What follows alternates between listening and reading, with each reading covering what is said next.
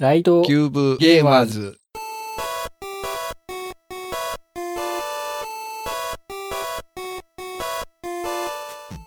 ライトキューブゲーマーズ第30回目です。はい。30回来ました？いやー、早かったですね。意外と。そうですね。うん、いつ始めたんでしたっけ？これ。これいつでしたっけ？いつでした？無責任やけど。いつ始めましたまだ1年経ってないかな。経ってないですよね、1年は。うんうんうん。7月9日、いや、9月7日？あー、それぐらいでした？あ、7月だ。7月9日に1回目配信してますのおで、ー、ほうほうほうほまあ、1年経たないぐらいか。う。うんうんうんというわけで、まあ、はい30回の、まあ、区切りなので、うん。うんうんうんうん。えーっと、ちょっとあの、どんなリスナーさんがいるのかなっていうのを、あの、振り返る、こう、回にしたいなと思ってます。あー、いいですね。えーはい。まあ、あと、あの、アンカーっていうサイトを使って今配信してるんですけど、うんうん。まあ、アンカーの使い勝手なんかも話しながら、話してみたいなと思ってるんですけど、とまずアンカーのダッシュボードをちょっと見てもらいたいんですけど、はいとどれぐらい再生されたか、トータルプレイズと、あと、推定視聴者数みたいなのがうんうんうんわかるんですよ。トータルプレイズが2801回です。おうん、なんかすごいです すごい。すごい、のかわかんないけど、さまあなんか嬉しいー。ですね。30回でしょ ?30 回で。70回ぐらい聞いてもらってるってことですか？70そうですね人ぐらい。うん、そうですね。で、estimated audience size っていうのが、まあ、推定聴取サイズみたいな感じで、まあ、83人ぐらいリスナーさんがいるというおー、すい。ごい。すごいですね。2クラス。100人ちょっと近づいてるみたいな。うんうんありがとうございます。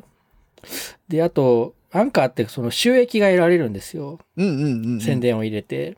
おで、気になる収益なんですけども、はい。なんとなんと、0ドル。なんと、あれ。まあ、これは当然で、あの、なんかアメリカの銀行口座か、うんうん。アメリカのクレジットカードがないと、うんこれ使えないんですよね。いや、無理。無理。そうそうそうそう。なので、ゼロです。なるほど。はい。最初の頃、なんかそこら辺分かってなくて、うんうん、僕ちょっと欲を出して、こう、広告でも入れてみようかなって、設定はしてみたんですけど、まあ、あの、結果的には全然ダメでしたという感じですね。はい。で、あとですね、あの、聞いてるリスナーさんの、うんうん。あの、地域がわかるはいはいはいはい。やつもあって、お、これですね。はいえー下の方に、ジオグラフィックロケーションってやつですけど、うんうんうんまあ、やっぱ日本が一番多くて、うん。うん。93%。お、100%じゃない。そうそうそう。7%は他の国ってことで。うん。で、アメリカが4%。ほ、アメリカから。で、韓国が1%。うんうん。うん。で、えっと、1%未満の国が結構あって、マレーシアとうん、ブラジル、メキシコ、フランス、香港、イタリア、台湾、エルサルバドル、チリ、ドイツとなってお すすごいな、す世界に。ごいですね、これねもう。地球の裏側で聞いてるじゃないですか。いや、多分間違えてタップしちゃったとかね、そういうんそんなだと思うんですけ、ど。そんな気がしますけどね。まあ、あとはアメリカとか韓国の人だと、うん。その、アメリカの、まあ、在住の日本の人が聞いてるのか、そうですよね。うん。本当にアメリカの人が聞いてるのか。かるね、そっちの国の人がいいるのか。ああ、こうね、語学学習みたいな。うん、そうですね。ね。まあ言っても野沢さんは標準語やけど、僕は結構ね、関西なわりなんで。ああ、で、はいいや、そっか、そこやっぱ、あれですかね、あの、ねえ日本語ネイティブじゃない人には難しかったりするのかな。意外とね、たまに方言が出たりとか することもあるんで、変な日本語覚えちゃうかもしれないですね。まあでも生のね、リアルな日本語いやーそうですね。まあまあまあ言っても僕もね、まあ、ある程度標準語では、だだいぶ喋ってるつもりだ標準語だと思いますけどね。ねイントネーションぐらいですよね。あ、そうですね。イントネーションはちょっと違いますけどね。いや、だから、これが、その他の日本語のアンカーのポッドキャストさんも、まあ、似たような、あの、傾向になるのか、うんうんそれ。とも、こう、ゲームっていう話題でやってるじゃないですか。はいはいはい。その、そのゲームっていう話題だから、割と幅広く、ああ、どうなんですかね。そこは。うん、まあ1%本未満って書いてあるんで、ほぼほぼあの間違ってタップしたとかだと思うんですけど、もしなんかね、そうですね。あのーハッシュタグで。ハッシュタグで。らその多分、日本語でハッシュタグ書くのが難しいかもしれないから。ああ、しかもライト。カタカナですからね。そうそうそう。あの、英語のハッシュタグも考えなきゃなとか思ったり。ああ、もうあの、最悪ね、わからなければ、ライトキューブゲーマーズそのまま。書いてもらって。えっと、念のため言っとくと、ツイッターアカウントがあって、うんキューブアンダース、アンダーバーゲーマーズっていうツイッターアカウントがあるので、そちらになんかコメントもらえると嬉しいですね。ちょっと海外から来たらドキドキしますね。そうですね。読めない言葉だったりして、まあ、まず Google 翻訳にかけないといけないですね。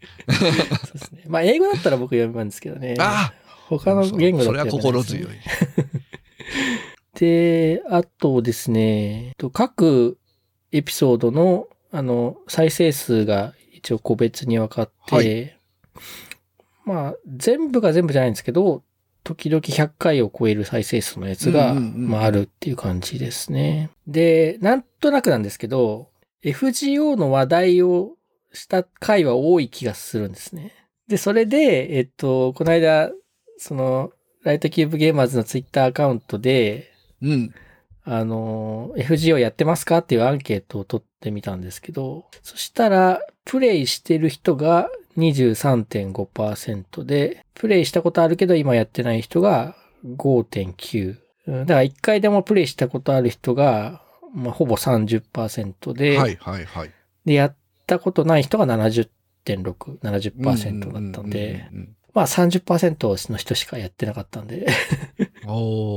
やってる方なのかやってないのかわかんないですけど、まあそうなんだって感じですね。まあ FGO。まあ、アニメしてたのも結構聞いてるんですかね。ですかね。うん、それもあるかもしれないですね。この間ちょっと同級生と飲んだんですけど、うんうん、うん。そのゲームはしてないけど、そのバビロニアのアニメは見たよとか言ってたから、うん。で、アニメから入る人なんかもいるかもしれないですよね。そうですね。うん一応あの、アアプリのリンクを送りつけときましたけど、始めるかもしれない。うんいや、僕はやっぱどうしても FGO の話題ばっかしてるんで、うんちょっとくどいかなっていう心配がね、あああるんですよね。でもこのデータから見ると、こう、コアな FGO ファンがいるっていう可能性もあるんで。え、でも30%だからな、みたいな。まあ、とはい、とはいえ、やりますけど、今後も。適度に入れていきましょあと、えっと、結構前のあのアンケートを取ったことがあって、う。はい。と、ゲーム機何を持ってますかっていうアンケートを9月の5日にしたんですけど、はい。プレイステーション4のみ持ってる人が19%、スイッチのみ持ってる人が15%、うんうん。で、両方持ってる人が58%で、まあ、ほうほうほう。6割と。で、どっちも持ってない人が8%だったんですね。おーみんな両方持ってんですね、6割。まあ、やっぱり、ライトキューブゲーマーズ聞いてくれてる人が、ゲーム好きっていうのが あるんまあ、でしょうそんぐらい。持ってないと、みたいなね。今度あれしましょうか。ええあの、スイッチ何台持ってますかにしましょうか。あ、それいいかもしれない。いいかもしれないですね。ええそれスイッチとスイッチライトは別カウントにします。同じカウントにします。いやー、スイッチとスイッチライトだったら2台カウントですよね。と、あ、じゃあ、2台。別、うん、2台ですね。で僕は、うちは4台で、そうですね。うちは3台です4。台で。PS4 はあんま台数持つあれないですもんね。ないですね。うちは PS4 は2台ですけどね。え？あ、そう、この間買ったんだっけ？買ったからクリスマスあたりに1台。それ、古い方ちょっと ど、ど、どうしてるんですか？古い方はリビングに連れてます。スイッチと一緒のことになってます。そっか、そっか。たまに子供がやってますけど。ああ。それでもあの、なんだっけ、スイプレイステーションプラスでしたっけ？はいはいはい。あれで、どっちにもゲームは入るんですか？どっちにも入りますね。ああ、そっうん。か。アカウント共有、共有できるんで、じゃあまだ、まだ活躍してるんですね。活躍してますね。はい。そんな感じで30回やって、それぐらい聞いていただけてるというかことが分かりました。はいはい。ありがとうござあいます。りがとうございます。ハッシュタグをいただいておりますので、ごはい紹介します。いますはい。ちょっとご紹介の順番は順不動なんでご、ご容赦ください。えー、ステディさんからいただいております。えー、26回から27回拝聴 e スポーツのゲームやる人は、いい周辺機器揃えがち。うん。えー、これ26回。うんえーそして高校では e スポーツの部活があるとか、なのに子供の頃から規制されると、うーんって思う。だったら公園とか遊ぶ施設を自治体が用意しろよと怒る気持ちわかるといただいております。ありがとうございます。うん。まあ、e スポーツはやっぱ周辺機器大事ですよね。いやー、多分みんなこだわってるん違いますかね。うんヘッド、セット、えー、キーボード、マウス、うんあとは、まあ、コントローラーですよね。アーケードスティックとか。うん。やっぱ専用になってますよね。そうですよね。いや、でも、なんか、この間もこの話したんですけど、ヘッドセットはわかる。わかるんですけど、その、きょ要は、スポーツってこう公平にやるものじゃないですか。公平な条件でやるものじゃないですか。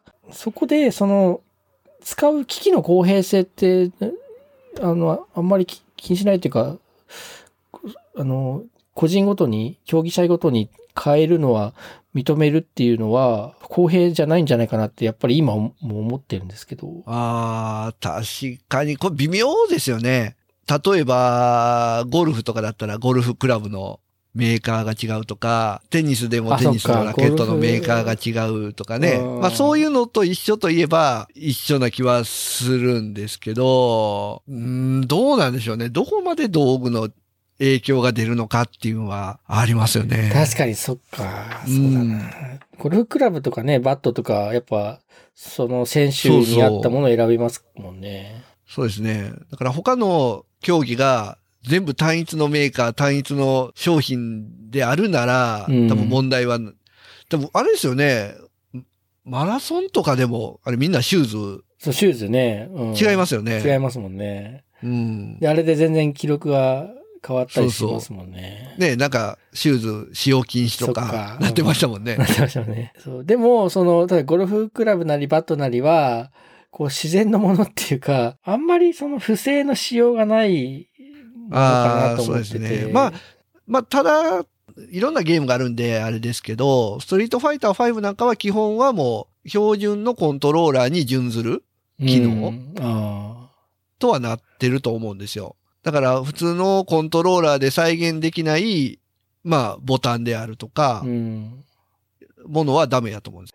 え、えっと、アケコンじゃなくてもいいんですか？アケコン？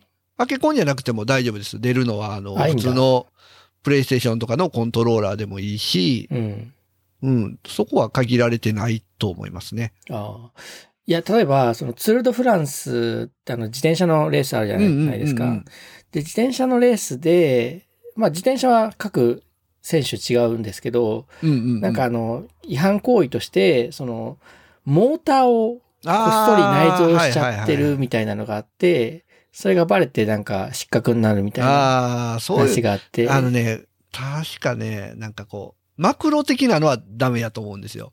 うん。例えば、波動拳とかだったらコマンドをね、打たないといけなくて、2、3、キーボードのこう、点キーの端言ったら2、3、6押した後に、順番に押した後にパンチボタンとかいうのが、例えばマクロに仕込んで、パンチボタンを押しただけで波動拳が出るとか、そういうのはダメやと思うんですよ。ああ。うん。そうなんですけど、その、まあ、自転車な、まあまだそのなんていうか結構単純な構造だから発見しやすいけど、ああ、それはわからん。そう、それはね。電子機器だから、うん結構なんか分かりづらいんじゃないかなと思うんですよね。うん、確かにね。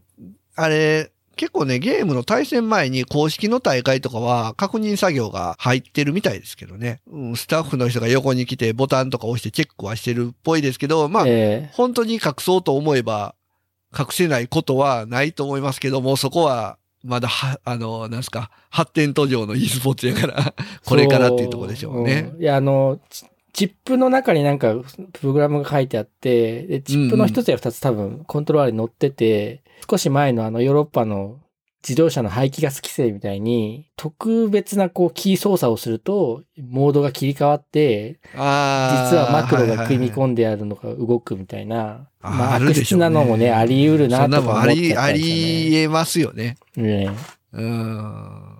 ここはもうちょっとあれですね。両、両親のうん にちょっと信じるとこですね。え そうですね。はい、で、この間、香川の規制条例もありましたけど、はい。え成立しちゃいましたねえし。ちゃいましたね、あれね。うんいやー、本当外で遊ぶ、あれもないのでね、やっぱゲームになっちゃうっていうのうも、ん。ボールダメとかね。騒いじゃダメとか。そうそうまあ遊具は危険やから撤去とか。うん。うん。まあ子供がかわいそうですね、本当にそうです。ね。あれ、なんか、もうボールダメなのって多分飛んでっちゃったりするからじゃないですか。うん、多分他の人に当たるとかそんなんでしょうね。だからもう、あの、飛んでっても、飛んでかないようなもう高い柵を立てるとかして、遊べるようにしてほしいなっていうのがあるんですよね。確かにですね。うんうんうんあと、最近うちの子が、あの、スケートとか、うん。はいはい、はい。インラインスケートとかにハマってて、うんうんうんで、それをさせたいんですけど、まあちょっとおかなり大きめの公園にその専用コースみたいなのがあるんですね。そういうところだと、まあ舗装された専用のコースがあって、まあスムーズに滑れうん。るんですけど、うんうんうんまあ、わざわざこう、車で乗って、ちょっと遠くまで行かないといけない。子供だけで行けるような公園じゃないんですよね。ああ、そうですね。近場にね、そういうところあればいいんですけど。そうそう。フェンスを立てるのが無理だったら、例えばそういうローラー系の遊びがしやすいような整備をもっとするとかね、うん。うんしてほしいんですよ。禁止はね、すぐするんですけどね。一数のお金かかんないですからね。うーん。まあ、もうちょっとね、考えてほしいですね。そうですね。はい。えっ、と、あと、また別の方からもう一個いただいてるので、はい。お願いします。ケータマンさんからいただいております。はい。ネタバレの扱いは難しいですよね。名前でも思う人はいるだろうし、面白い、面白くないもダメな人もいるだろうし、個人的には面白いものは肝心なところ以外はしても面白さは上下しないものと思っていますといただいております。はい。あ肝心なところ以外はね。はいああ、肝心なとこ以外はね、はい名前でも思う人いるのか。な、いや、厳しい 登場人物？そい、そいつ登場するの？みたいなことですか？まあまあ。かな？ゲームの名前かな、まあうーん。まあ、た気にする人は気にする気いますよね。難しいですね。難しいです。ね。何も喋れなくなりますよ。なるほどね。その、この間、動物の森の話したじゃないですか。任天あ、YouTube で動画見たりしたんですけど、うん。うんうんうん。あれマイクラっぽくないですか？マイクラ、あ、あのーなんか、あれでしょ、箸かけたりで、とか。そうそう。穴掘るじゃないですか。あ、あの、穴掘るんは共通なんですけど、あの、地形変えたりとか、箸かけたりするんは、今作だけなんで。あ、そうなんですか。そうそうそあとなんか花植えたりできるんう。ですよあ、それは、あれですね。それはずっとありますね。そうやね。マイクラの 2D 版、そうやね。うん。まあ、そう言われてみれば、そうな気もせんでもないですね。ちょっとストーリーがある。うん。でも、あれはでも、エンディングもあるわけじゃないから、あれはネタバレしない、あれなんですかね。多分、動物の森にネタバレはそんなないと思いますけどね。ネタバレの概念がないゲームとかあんのかな？ネタバレのない？麻雀ゲームとか？ゴル ゴルフゲームとか？ああ、そっか、それは確かにネタバレが。スポーツゲームはネタバレないかな。